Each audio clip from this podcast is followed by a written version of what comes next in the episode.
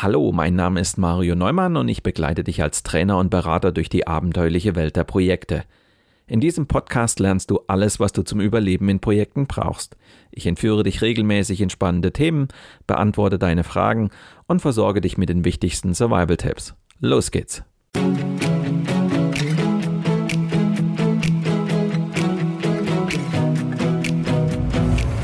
Du hörst den Podcast Projekt Safari nach dem gleichnamigen Buch von Mario Neumann. In diesem Podcast betrittst du gemeinsam mit dem Autor die abenteuerliche Welt der Projekte.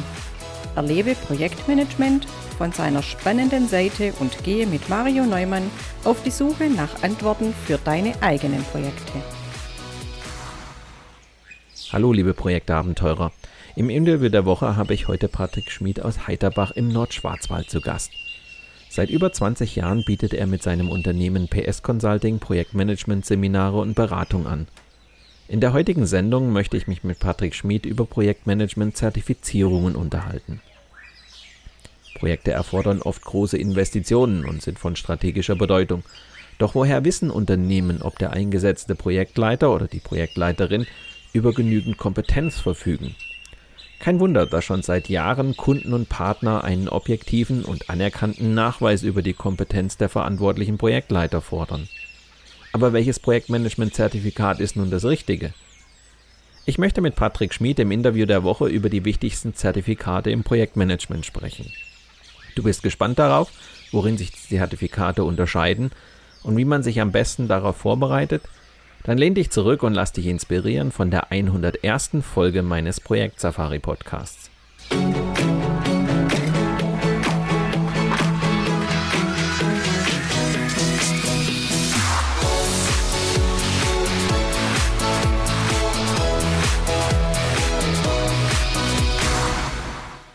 Hallo und herzlich willkommen, Patrick Schmidt, zum Interview der Woche. Hi, Patrick. Ja, hallo Mario. Patrick, ich kann mich erinnern, dass es bestimmt 15 Jahre her ist, als wir das erste Mal bei HP zusammensaßen und über den Sinn und Unsinn von Zertifizierungen diskutiert haben und wie man Leute darauf vorbereitet und ähnliches. Ich habe damals beschlossen, Zertifizierung ist nicht mein Ding. Ähm, für dich ist es im Laufe der Jahre doch zu einem wichtigen Bestandteil auch deines Seminargeschäfts bei PS Consulting geworden. Lass uns die Frage heute nochmal angucken. Warum überhaupt zertifizieren? Die Antwort darauf hat sich doch sicher in den letzten 15 Jahren verändert. Ja, auf jeden Fall. Also ich bin ganz bei dir, war ich damals ja auch schon. Äh, als ich meine ersten Projekte geleitet habe, bin ich auch davon ausgegangen, man braucht kein Zertifikat, man muss einfach nur Projektmanagement können. Äh, das war noch so ein Wissen, äh, wo ich noch gar nicht einen Überblick hatte, was eigentlich alles möglich ist, was alles für äh, Methoden, Techniken gibt. Und heute würde ich sagen, zertifizieren ist wichtig, äh, um ähnlich wie beim Führerschein auf alle möglichen Situationen, auf alle möglichen Projektarten vorbereitet zu sein. Da gibt es manche Dinge, die braucht man vielleicht nicht immer in seinen Projekten, aber im Laufe verschiedener Projekte und im Laufe seines Berufslebens braucht man im Projektmanagement sicher viele aus dem Zertifizierungsbereich. Mhm. Welche Zertifikate spielen denn auf dem Markt eine wichtige Rolle?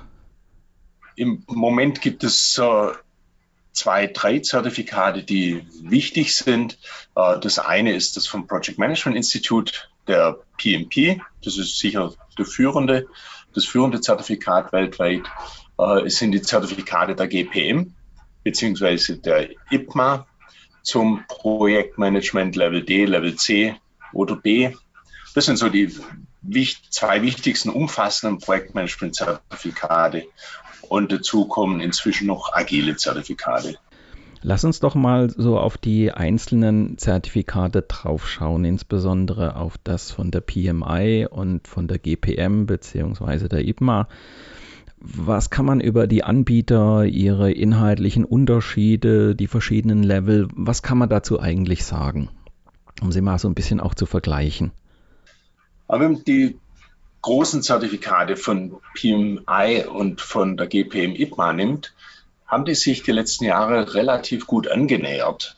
Also speziell die Änderung beim äh, Pimpo Guide 7, der jetzt gerade ganz frisch rauskam, äh, sieht man sehr deutlich, dass die PMI, die früher so den Ruf hatte, stark methodisch zu sein, in der Zwischenzeit doch einen großen Softskill-Anteil dazu gewonnen hat äh, und die GPM IPMA ihren Softskill-Anteil etwas weiter strukturiert hat, methodisch ausgebaut hat. Daher sind die zwei Zertifikate von der Wertigkeit in der Zwischenzeit relativ nah beieinander, werden auch wechselseitig anerkannt, wenn jemand zum Beispiel einen zertifizierten Projektleiter sucht.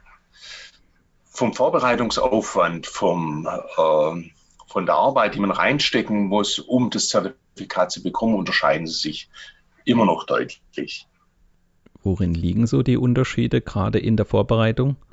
In der Vorbereitung, wenn ich den äh, PMP mache, also von PMI, heißt es, äh, ich bereite mich in einem Seminar zum Beispiel in Größenordnung fünf Tagen äh, auf die Prüfung vor, lerne noch äh, selbst für mich in der Größenordnung, je nachdem, wie gut man Methoden kennt äh, und wie schnell man Methoden auch aufnimmt, neue Methoden aufnimmt, nochmal 30 bis 80 Stunden zusätzlich arbeiten. Da machen wir eine vierstündige Prüfung und äh, hat damit das Zertifikat. Die Prüfung ist heute äh, meist online. Man kann ja auch in einem Testcenter machen, aber es ist meist online in Zwischenzeit äh, online überwacht und äh, dauert vier Stunden. Wenn man die GPM nimmt und den vergleichbaren Level C, D, äh, C und B nimmt, dann äh, habe ich als Vorbereitung auf jeden Fall mal sieben Tage Aufwand äh, für das Seminar. Ich habe deutlich höheren Lernaufwand. Der liegt in der Größenordnung 50 bis 120 oder auch teilweise 150 Stunden. Und ich habe eine deutlich umfangreichere Prüfung, die mit einem schriftlichen Teil und einem mündlichen Teil, kann man sich vorstellen, wie so eine Art Assessment Center dann stattfindet. Hm. Lass uns später noch mal ein bisschen genauer auf die Prüfungsvorbereitung eingehen. Ähm, wie sieht es denn eigentlich aus? Du hast gerade schon an verschiedenen Stellen das Thema Level erwähnt. Das heißt, es gibt unterschiedliche Arten der Zertifizierung innerhalb des jeweiligen Zertifikats. Was kannst du dazu sagen bei den beiden Anbietern? Es gibt bei beiden Anbietern ein Zertifikat, das äh, für Einsteiger gedacht ist, also jemand, der frisch mit Projekten und Projektmanagement anfängt. Das ist bei PMI der sogenannte CAPM, der Certified Associate in Project Management. Und bei der GPM ist es der Projektmanagement äh, Level DORA. Das sind die Einsteigezertifikate. Die wichtigeren Zertifikate sind diejenigen für erfahrene Projektleiter. Da hat es schon Zulassungsvoraussetzungen. Also das heißt, ich muss mindestens schon drei Jahre Projektleitungserfahrung nachweisen, um zugelassen zu werden für die Prüfung zum PMP beziehungsweise zum Level Cäsar oder Garberta. Wie sieht es denn eigentlich aus? Was siehst du sonst noch an Unterschieden bei diesen beiden Zertifikaten? Wenn man drauf schaut, die Verbreitung ist natürlich unterschiedlich im Markt. Also das heißt, wenn ein Kunde mich fragt, ob er, ob ich jetzt eher die PMI-Zertifizierung empfehlen würde oder die, eher die GPM-Zertifizierung, dann hängt es für mich auch davon ab, in welchem Markt jemand tätig ist. Jemand, der stark international tätig ist, äh, in, auf der ganzen Welt sozusagen verkauft oder Niederlassungen hat oder Projekte macht, für den ist das PMI-Zertifikat auf jeden Fall äh, das Wichtigere, weil das Zertifikat ist weltweit verbreitet. Äh, es wird überall die gleiche Sprache gelehrt, es wird überall das gleiche, die gleiche Begrifflichkeit, das gleiche Verständnis der ganzen Projektmanagement-Methoden gelehrt. Daher ist es dann viel, viel leichter mit Projekten in anderen oder Teilprojekten in anderen Ländern zusammenzuarbeiten. Die IPMA ist natürlich auch ein internationales, äh, internationale Projektmanagement-Assoziation, so heißt ja der Name. Äh, und wenn man aber drauf schaut, ist es doch viel stärker auf Europa fokussiert. Also das heißt, dass es in vor allem Kerneuropa, äh, Deutschland, äh, Frankreich, Österreich, Schweiz, England äh, verbreitet ist. Danach nimmt es dann schon relativ stark ab. Es gibt noch einen Teil in China, wo IPMA einen gewissen äh, Stand, Standort hat. Aber die Kernverbreitung ist wirklich in Europa. Daher nutzen es auch viele Unternehmen, die eben nur in Deutschland arbeiten, nur in Deutschland Projekte machen oder eben im näheren Umfeld. Wie schätzt du denn generell die Situation am Markt ein? Vielleicht auch mit der einen oder anderen Zahl. Was glaubst du, wer sich da, wer sich da durchsetzt? Werden es die beiden Platzhirsche bleiben? Glaubst du, dass sich da was tut? Wie, wie, wie schätzt du die Situation ein? Also ich denke, dass beide äh, Bestand haben werden. Dazu sind beide zu groß und in ihren Heimatmärkten äh, stark etabliert. Also daher gehe ich davon aus, sowohl die GPM bzw. die IPMA wird weiter bestehen, als auch PMI. Äh, sie werden sich annähern vom Inhalt her, sie werden sich annähern vom Projektmanagementverständnis. Das, was man jetzt gerade schon beobachten kann. Möglicherweise nähern sie sich irgendwann auch von den Prüfungen an, sodass äh, zum Beispiel die GPM oder die PMZ, die die Prüfung in Deutschland abnimmt für die GPM, sich etwas mehr eventuell an PMI orientiert. Mhm. Könnte ich mir vorstellen, ist aber eine reine Spekulation. Wir haben ja jetzt darüber gesprochen, dass wir zwei Zertifikate haben, wir haben zwei Platzhirsche. Jetzt gibt es aber auch unterschiedliche Kriterien, um überhaupt über eine Zertifizierung nachzudenken. Und zwar einmal aus Sicht eines Unternehmens und zum anderen aus Sicht eines einzelnen Projektleiters. Lass uns mal mit, den, mit dem Unternehmen anfangen. Warum sollte ein Unternehmen überhaupt darüber nachdenken, ihre Projektmanager zertifizieren zu lassen? Ja, aus Unternehmenssicht gibt es, denke ich, zwei große Gründe. Der eine kommt direkt aus dem Markt. Also Sprich, es gibt in der Zwischenzeit in etlichen Branchen Anforderungen, dass die Projektleiter nicht nur auf der Visitenkarte Projektmanager stehen haben, sondern dass nur zertifizierte Projektleiter eingesetzt werden. Äh, damit kommen solche Unternehmen nur an Aufträge, wenn die, wenn die Projektleiter auch zertifiziert sind. Damit ist es schlicht eine Eingangsbedingung für den Markt. Das Zweite ist, vielleicht auch international tätig sind, dass sie vergleichbares Qualifizierungsniveau haben. Das heißt, dass sie ganz klar extern definierte Kriterien festlegen oder sicherstellen, dass ihre Projektleiter diese auch erfüllen. Also dass nicht jeder, der sich Projektleiter nennt, dann ein ganz anderes Verständnis davon hat. Das erlebe ich immer wieder bei Unternehmen, dass sich zwar alle Projektleiter nennen, aber man ein verschiedenes Verständnis hat, was jetzt eine Risikoanalyse ist, äh, wie ein Statusbericht aussieht, wie ich Stakeholder Management mache oder so, oder ob ich es überhaupt mache. Da hilft dem Unternehmen dann im eigenen Unternehmen gewisse Standards und Grundqualifikationen äh, zu setzen.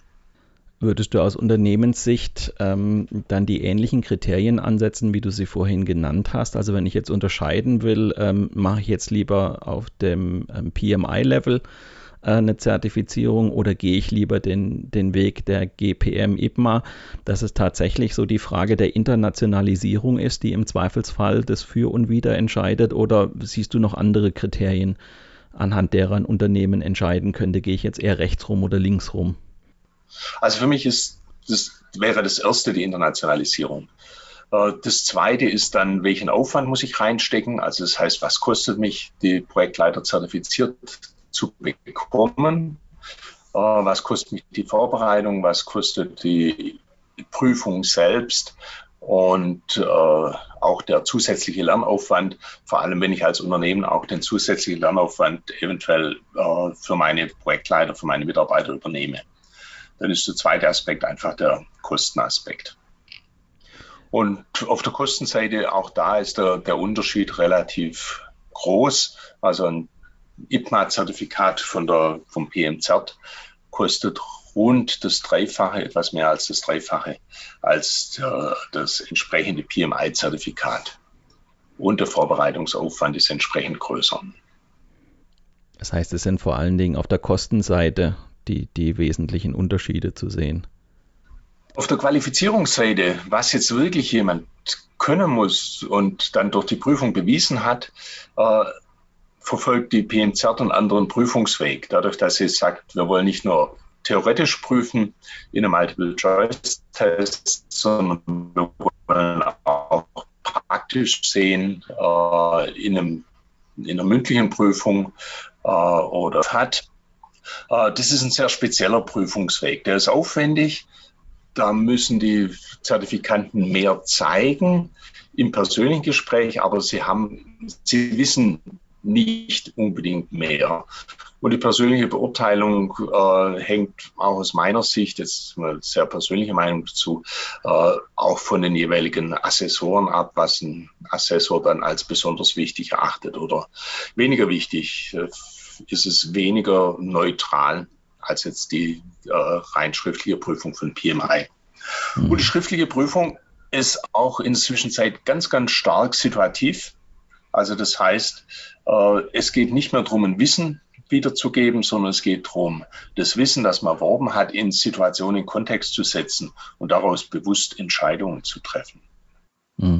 Also daher würde ich aktuell auch meinen Kunden in der Regel eher den PMP von PMI empfehlen. Mhm. Gucken wir uns das Ganze mal aus Sicht unserer Hörer quasi an, also sprich aus Sicht eines Projektleiters. Warum sollte ich als Projektleiter darüber nachdenken, ähm, gerade wenn es das Unternehmen nicht forciert, also wo ich jetzt sagen kann, okay, im Unternehmen bekomme ich die Prüfungsvorbereitung und all diese Dinge sind geregelt. Ich muss also nur Ja oder Nein sagen. Aber wenn ich jetzt quasi selber in einem Unternehmen bin, ich bin Projektleiter, gäbe es Gründe, dass ich das tatsächlich für mich auf eigenem Weg auch forciere. Also was bringt es mir als individueller Projektleiter zertifiziert zu sein? Ja, ganz, ganz, ganz einfach, es bringt mehr Geld, mehr Gehalt, mehr Karrierechancen. Es gibt Untersuchungen dazu, die sagen, ähm, was ist der Durchschnittsverdienst von einem zertifizierten und nicht zertifizierten Projektleiter und für zertifizierte Projektleiter ist der Durchschnittsverdienst höher.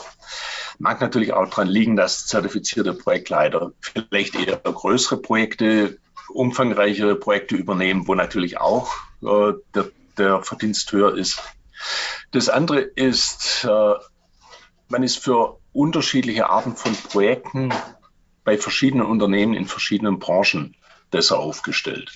Das heißt, wenn es sich irgendwo bewirbt und sagt, ich möchte jetzt hier Projektleitungsstelle bei einem neuen Kunden übernehmen oder neuen Unternehmen übernehmen, hat es einfach äh, eine größere, habe ich einfach eine größere Chance als Projektleiter äh, und kann auch eventuell in der Gehaltsverhandlung ein Stück mehr äh, erzielen, weil ich nachgewiesen habe, dass ich die Projektleitungserfahrung wirklich habe und sowohl durch die Zulassung als auch durch die Prüfung dies gezeigt habe. Auch im eigenen Unternehmen bin ich natürlich prädestinierter dann für größere Projekte, dass ich solche größeren Projekte im eigenen Unternehmen vielleicht auch sicherer mich darauf bewerben kann und sicherer übernehmen kann das sollte für den Einzelnen doch auch eine gute Motivation sein, zumindest für jemanden, der seine Zukunft im Projektmanagement sieht, also der gern große Projekte oder auch größere Projekte leitet, durchführt. An dieser Stelle ein kurzer Hinweis in eigener Sache. Wenn du mehr über die spannende Welt der Projekte erfahren willst, Besuche auch unser Online-Magazin Abenteuer Projekte. Dort findest du zahlreiche Videos, Audio- und Textbeiträge zu schwierigen Situationen, mit denen du als Projektleiter oder Projektleiterin früher oder später konfrontiert sein wirst. Abenteuer Projekte ist dein Survival Guide und wird dir helfen, Projekte auch unter schwierigen Bedingungen erfolgreich zu managen und mit Auftraggebern, Vertragspartnern und Mitarbeitern immer den richtigen Kurs einzuschlagen. Wir freuen uns auf deinen Besuch auf abenteuer-projekte.de.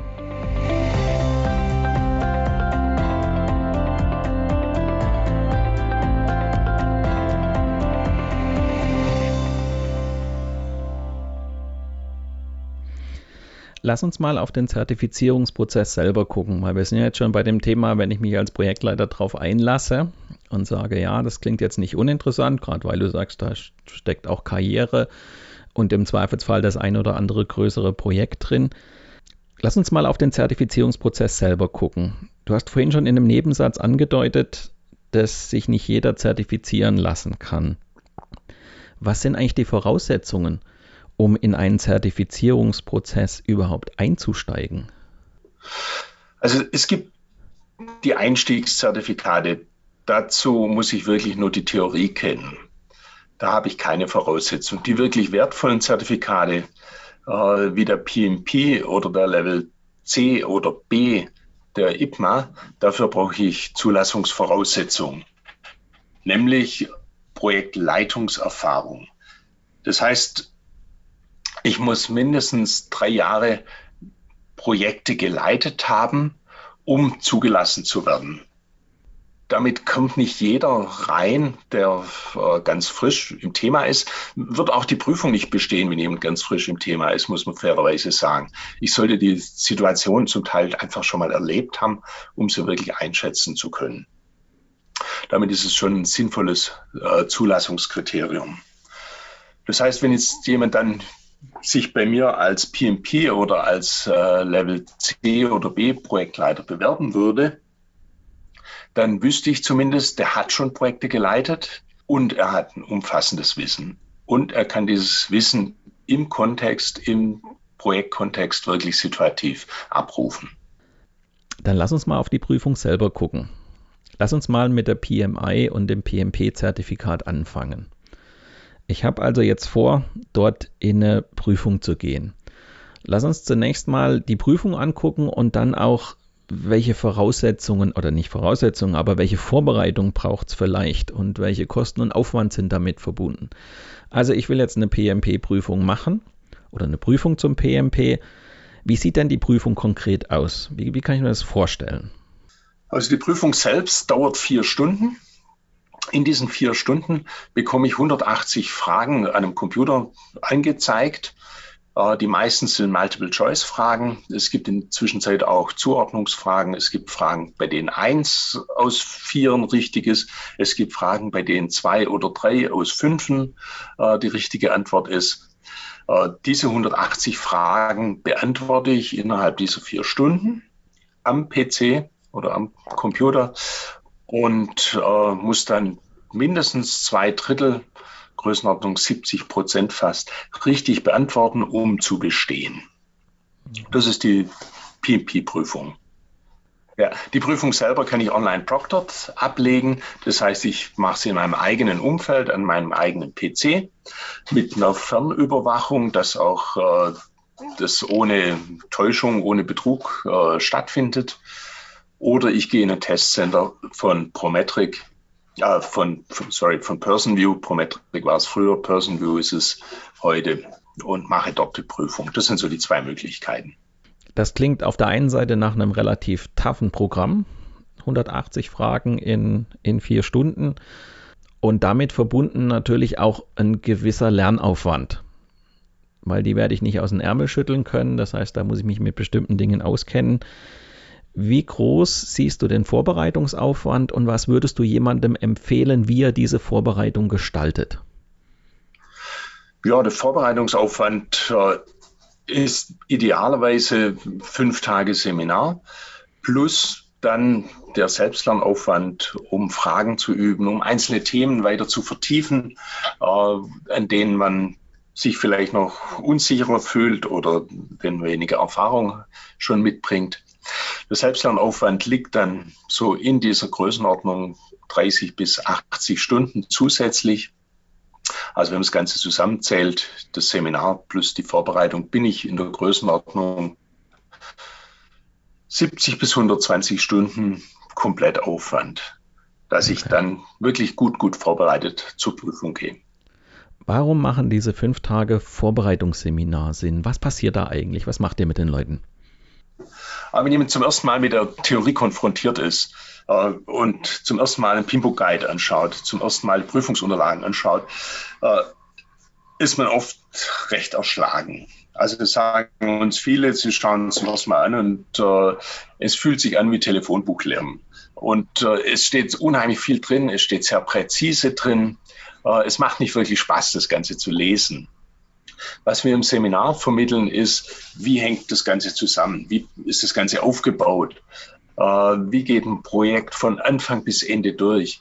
Was sind so die Leitgedanken? Was sind die Prinzipien dahinter, hinter diesen ganzen Methoden und Techniken? Mit welchem Grundverständnis gehe ich an die Projekte? Und das ist, was wir vor allem in den Seminaren drin vermitteln. Dass dann einzelne Methoden noch dazu vielleicht im Detail nachgeschaut werden muss, das ist dann die individuelle Vertiefung. Aber man hat einen roten Faden, man hat die Zusammenhänge, man bekommt die Prinzipien äh, sehr lebendig vermittelt. Und damit geht das ganze Lernen danach, äh, um voll prüfungsfest zu sein, recht einfach. Das heißt, ich kann mir dann in dem Sinne verschiedene Fragen bzw. die Antworten darauf erklären und muss sie nicht stur auswendig lernen, weil ich sozusagen mit dem Telefonbuchansatz daran gegangen bin. Ja. Genau. Mit Auswendiglernen, auch das äh, sehen wir immer wieder. Die, die Auswendiglernen-Projektleiter haben inzwischen echt schlechte Karten bei der Prüfung, weil es gibt nicht mehr viel auswendig zu lernen. Also wenn ich nicht die Zusammenhänge verstanden habe, äh, wenn ich nicht die Zusammenhänge in Kontext setzen kann, dann bestehe ich die Prüfung nicht. Reines Auswendiglernen, reines Wissen reicht für den PMP nicht. Das reicht für den CAPM zum Einstieg, weil dort wird nicht erwartet, dass jemand das in Situationen alle schon anwenden kann. Da geht es darum, dass jemand überhaupt die ganze Theorie kennt. Im PMP muss ich die Theorie kennen, und anwenden können. Und geprüft wird die Anwendung.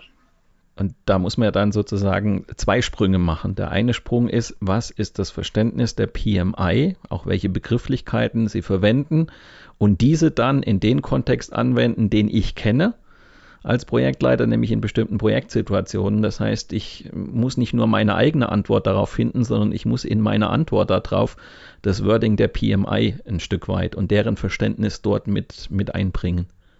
Ja, vor allem deren Verständnis.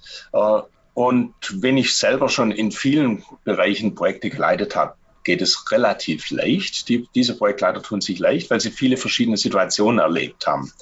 Wenn jemand nur Situationen aus einer Branche erlebt hat, was weiß ich, nur Produktentwicklungsprojekte geleitet hat, nur Organisationsprojekte geleitet hat, dann tut er sich in manchen anderen Gebieten, die auch geprüft werden, vielleicht etwas schwerer äh, und muss sich zunächst mal reindenken, reinfühlen. Wie würde ich mich in so einer Situation verhalten? Was würde ich denn dort tun? Äh, wenn es jetzt mal ein Projekt ist, das aus einem ganz anderen Kontext kommt. Es sind in der Zwischenzeit auch viele agilen Fragen und Themen bei den Projektmanagement-Prüfungen überall mit dabei. Jetzt arbeitet nicht jeder in einem agilen Kontext. Also manche sind sehr klassisch in Bauprojekten unterwegs und müssen sich trotzdem in agilen Kontext reinversetzen. Genauso wie jemand aus dem agilen Bereich kommt, Softwareentwicklungsprojekte zum Beispiel als klassisch agiles Projekt geleitet hat äh, und jetzt in der Prüfung auch mit ein paar klassischen Fragen konfrontiert wird. Da muss ich in die verschiedenen Situationen hineinversetzen können und diese Situationen beantworten. Man, man sieht es auch bei den Prüfungsfragen. Multiple Choice klingt so einfach. Eins aus vier ist richtig. Äh, wenn man mal genau reinschaut, äh, gibt es Fragen, bei denen sind drei dieser vier Antworten richtig, prinzipiell.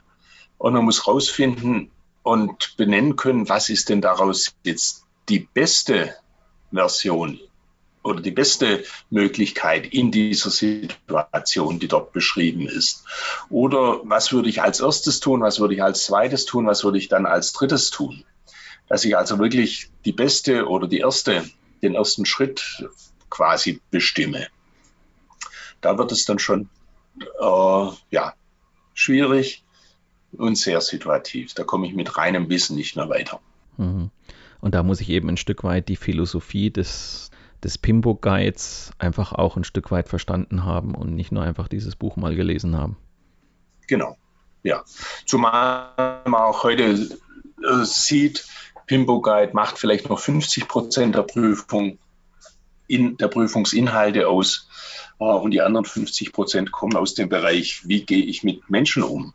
Wie gehe ich mit Kunden, mit Mitarbeitern, mit Stakeholdern im Umfeld um? Wie binde ich die ein? Wie gewinne ich die? Ähm, wie verändere ich auch Haltung zum Projekt? Also jemand, der das Projekt nicht so toll findet, initial, wie mache ich aus so jemandem Befürworter und Unterstützer der, der Projekte. Genauso wie der Business-Kontext, wie schaffe ich über das Projekt Mehrwert? Und wie kann ich sicherstellen, dass ich nicht nur liefere, was vereinbart wurde, sondern dass ich was liefere, was vereinbart wurde und es gleichzeitig dem Kunden oder dem Nutzer einen Mehrwert bringt. Auch das sind heute wichtige Prüfungsthemen bei PMI, die weit mhm. über den Pimbo Guide hinausgehen. Dann lass uns mal die Prüfung der GPM IPMA angucken. Du hast vorhin schon erwähnt, dass die doch anders ist mit Assessoren etc. Umreiß doch mal diese Prüfung gerade auch im Vergleich zur PMP-Prüfung. Also es gibt auch dort eine schriftliche Prüfung. Äh, die ist je nachdem, ob man schon ein Vorlevel hat oder nicht, zwei Stunden oder drei Stunden äh, als schriftliche Prüfung für den Nachweis, dass ich die Theorie kann, dass ich das Wissen habe, äh, um im Projektmanagement bestehen zu können, um die verschiedenen Methoden, dass ich die verschiedenen Methoden kenne, dass ich verschiedene Methoden einsetzen kann. Dann gibt es äh, ein Report, Größenordnung 25 Seiten, wo ich beschreibe, wie ich die Projektmanagement-Methoden auf eigene Projekte angewandt habe, also das heißt die Umsetzung und dann eine mündliche Prüfung, die als Workshop oder Interview äh, beziehungsweise Kombination Workshop-Interview stattfindet, wo ich dann wirklich einem Assessor nochmal auf seine Fragen antworte, die aus verschiedenen Projektkontexten sein können, wo ich dann eine Situation beschreibe, eine Situation analysiere und dann darstelle, was ich dort äh, machen würde in dieser Situation. Und natürlich wie in einer mündlichen Prüfung kann der Assessor dann entsprechend nochmal nachfragen. Wenn er merkt, in der einen oder anderen Stelle bin ich mir vielleicht unsicher, kann er genauer nachbohren. Es ist halt typische mündliche Prüfungssituation. Ähm, das klingt nach deutlich mehr Aufwand in der Vorbereitung. Es ist mehr Aufwand in der Vorbereitung. Es ist äh, der theoretische Umfang oder theoretische Inhalt ist umfangreicher und ähm, auch diesen Report zu erstellen hat einen Aufwand, äh, der noch äh, über das reine Lernen hinausgeht. Natürlich, ich finde einen Report sehr, sehr hilfreich, so zu beschreiben, wie ich Projektmanagement-Methoden wirklich anwende. Es zeigt ja auch, dass ich äh, in der Lage bin, das abstrakte Wissen theoretisch zu, äh, auf konkrete Projekte anzuwenden. Was PMI genauso möchte. Äh, hier muss ich es ganz konkret für mich beschreiben. Es hat auf jeden Fall einen Nutzen, auch in einem persönlichen Gespräch kann ich mir ein Bild machen von einem Kandidaten. Wie sicher ist der? Wie viel bringt er wirklich mit oder wo er nur was vor?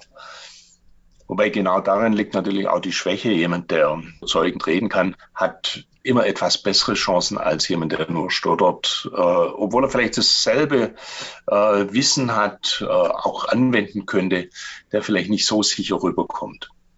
Wie gestaltet ihr dort in Seminaren die Vorbereitung? Also in der Vorbereitung sind es auch äh, jetzt die, äh, die Darstellung der Projektmanagement-Philosophie, der Hintergründe jetzt von der GPM bzw. der IPMA. Äh, was sind die Prinzipien? Was äh, sind die Methoden? Was sind die, ähm, die Werte? Wie geht man Projekte aus PM, äh, aus IPMA-Sicht an. Auch da vermitteln wir den Kontext zunächst und die Hintergründe und gehen dann auf einzelne Methoden, die besonders wichtig sind, gezielt ein. Außerdem unterstützen wir äh, und geben Tipps dazu, wie kann so ein Report aussehen und wie kann ich mich auch auf, diesen, äh, auf diese mündliche Prüfung entsprechend vorbereiten. Bei beiden Seminaren, die du jetzt erwähnt hast, sowohl für den PMP als auch für die äh, GPM-IPMA-Zertifizierung, klingt, als würde das Seminar ganz am Anfang meiner Reise zu, zu dem Zertifikat Sinn machen. Ist das richtig? Ja, das macht auf jeden Fall Sinn, mit einem Seminar vorneweg einzusteigen. Ich habe deutlich weniger Aufwand.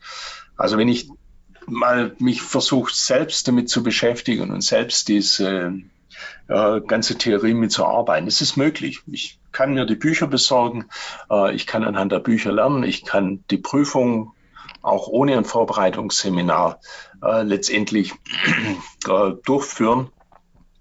Aber der Aufwand ist, denke ich, deutlich höher. Äh, auch die, die Unsicherheit bleibt erstmal höher. Bin ich auf dem richtigen Weg? Äh, reicht es aus für die Prüfung? Äh, müsste ich da noch mehr machen? Auch da vermitteln wir in den Seminaren dann durch unser Feedback der Trainer die Sicherheiten sagen, jetzt ist es gut genug. Hier passt es. An der Stelle wäre es gut, noch etwas mehr zu machen. An der Stelle würde ich noch mal etwas anderes bedenken. Oder hier ist gut genug, mach dich nicht verrückt. Das, was du in dem Themengebiet jetzt gerade drauf hast und kennst, das reicht vollkommen für die Prüfung aus. Es geht nirgends darum, dass man die Dinge 100% perfekt immer in jeder Situation drauf hat. So ist keine der Prüfungen, keine der Zertifikate aufgebaut. Also es hat immer eine Chance, man macht kleine Fehler, äh, man übersieht mal etwas, das ist in der Prüfung vollkommen okay. Es gibt auch diesen Prüfungsstress. Man sollte nur den allergrößten Teil der Situation korrekt einschätzen. Hm. Und darin wirklich professionell korrekt agieren. Auch da geben wir dann entsprechend Sicherheit, dass wir sagen, jetzt ist es gut genug, jetzt kannst du in die Prüfung gehen. Äh, noch mehr Lernaufwand ist aus unserer Sicht nicht nötig. Du hast vorhin den Führerschein gebracht als Beispiel. Ähm, den Führerschein behalte ich ja in der Regel auf Lebenszeit, wenn ich nicht gerade irgendeinen Blödsinn baue. Wie sieht das eigentlich bei den Zertifikaten aus? Ist das, äh, habe ich den auf Lebenszeit oder ähm, wie sieht es da damit aus? Ähm, ja, ich muss bei den Zertifikaten nachweisen, dass ich aktiv bleibe im Projektmanagement. Da könnte man sich ja überlegen beim richtigen Führerschein. Äh, aber das ist ein anderes Thema. Äh, hier muss ich sowohl beim PMP als auch beim Level C und B äh, nachweisen, dass ich aktiv im Projektmanagement weiter Projekte leite, mich weiter qualifiziere, mich weiterentwickle, äh, vielleicht Seminare besuche, vielleicht ähm, auf Kongresse gehe, äh, mir kleine Webinare anschaue, mal ein Buch dazu lese also wirklich aktiv im Projektmanagement dranbleiben und mich aktiv weiterentwickle. Weil wenn ich mal zurückschaue vor 15 Jahren, was äh, im Zertifikat gefragt wurde, was im Projektmanagement üblich ist, ist nicht mehr dasselbe wie heute. Das hat sich weiterentwickelt.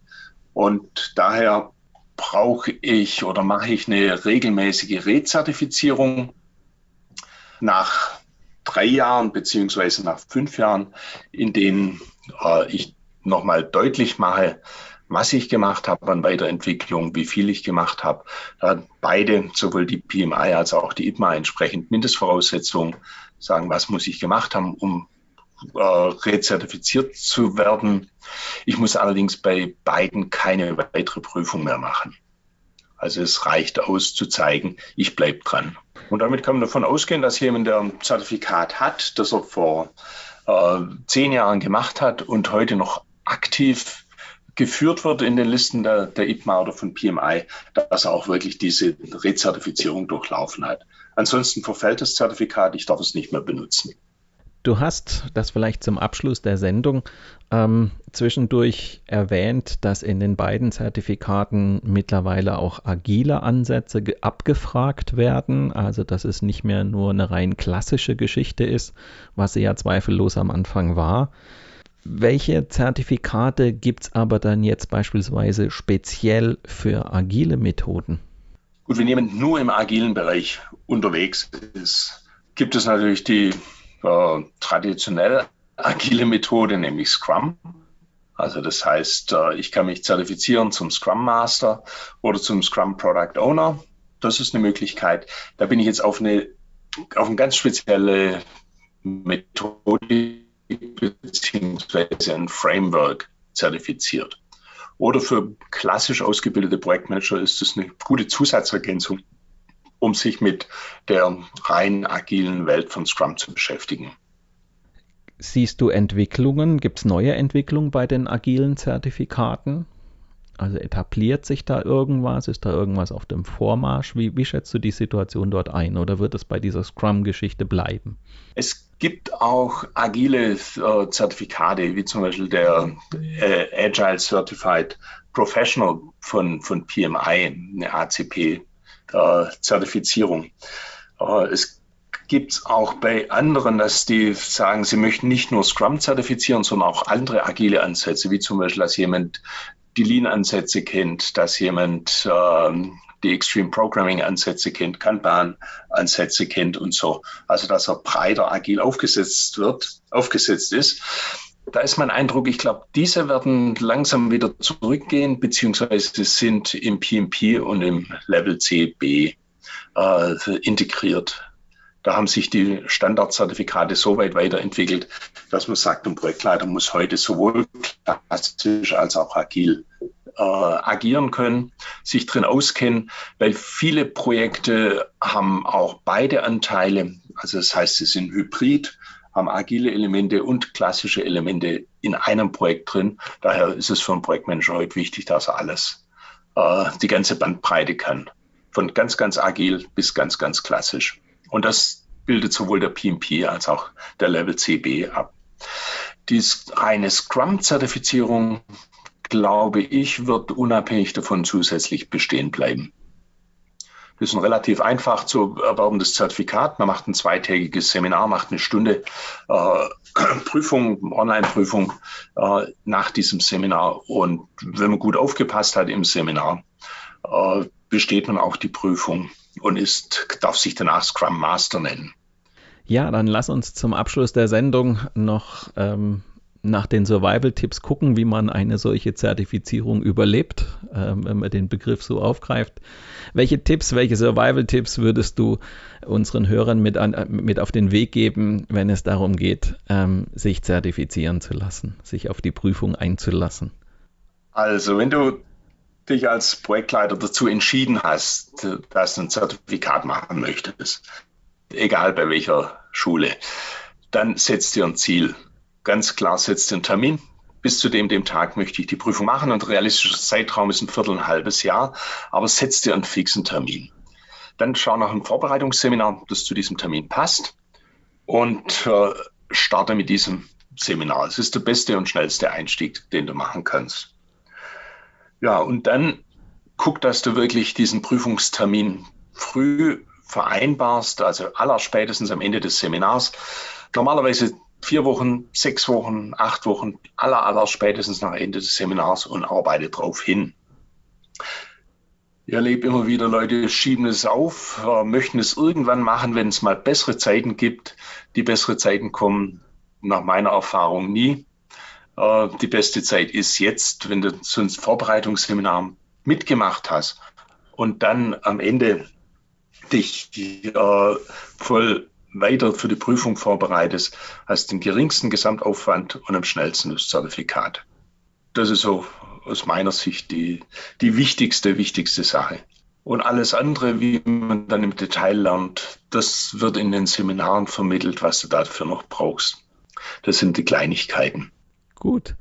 Dann sage ich vielen herzlichen Dank, Patrick Schmid, für deine Zeit, ähm, für das Wissen, was du an uns weitergegeben hast zum Thema Zertifizierungen. Und ja, mal sehen, ob nicht der ein oder andere Hörer dann doch auf dem Weg äh, zu seinem Zertifikat ähm, bei dir in Heiterbach vorbeischaut. Ich danke dir, Patrick. Gerne. Danke dir, Mario. Wenn du eine Zertifizierung anstrebst und dich gezielt darauf vorbereiten möchtest, dann kannst du dich auf den Seiten von PS Consulting darüber informieren. Lasst uns zum Abschluss der Sendung noch einen kurzen Blick auf die nächste Folge werfen.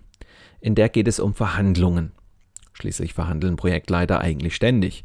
Im Büro, mit Kunden oder Lieferanten, mit Linienmanagern und Kollegen sowieso. Mal geht es um Änderungswünsche, mal um Terminverschiebungen, mal darum, wie man Mängel beseitigt, in allen Fällen können euch Fehler in der Verhandlungsführung teuer zu stehen kommen. Wenn du gespannt darauf bist, welche Verhandlungsfehler du unbedingt vermeiden solltest, dann höre doch in der kommenden Woche wieder rein oder abonniere einfach meinen Podcast Projekt Safari bei SoundCloud, Spotify oder Apple Podcasts. Dann bleibst du immer auf dem Laufenden. Mit diesem kleinen Hinweis endet die heutige Episode meines Podcasts Projekt Safari. Danke fürs Zuhören, empfehlt mich weiter und bleibt mir auch während der kommenden Episoden treu. Euer Mario Neumann.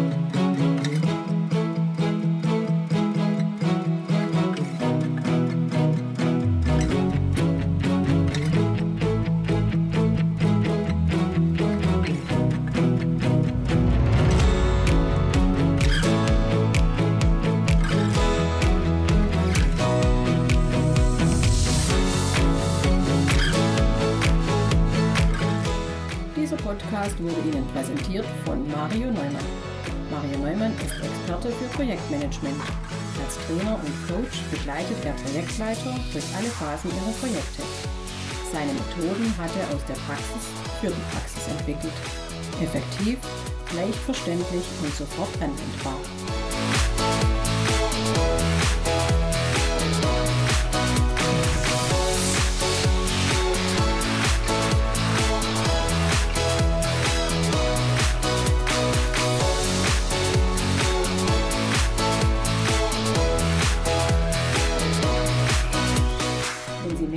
Spannende Welt der Projekte erfahren möchten, dann gehen Sie doch mit Mario Neumann auf Projektsafari. Sein gleichnamiges Buch zeigt, wie Sie die abenteuerliche Reise durchs Projekt vorbereiten, Hürden überwinden und nie das Ziel aus dem Blick verlieren. Tipps für den Ernstfall, Erlebnisse erfahrener Projektleiter und theoretische Hintergründe fügen sich zu einem völlig neuartigen Handbuch für Projektmanager. So wird jedes Projekt aufregend und inspirierend wie eine Safari.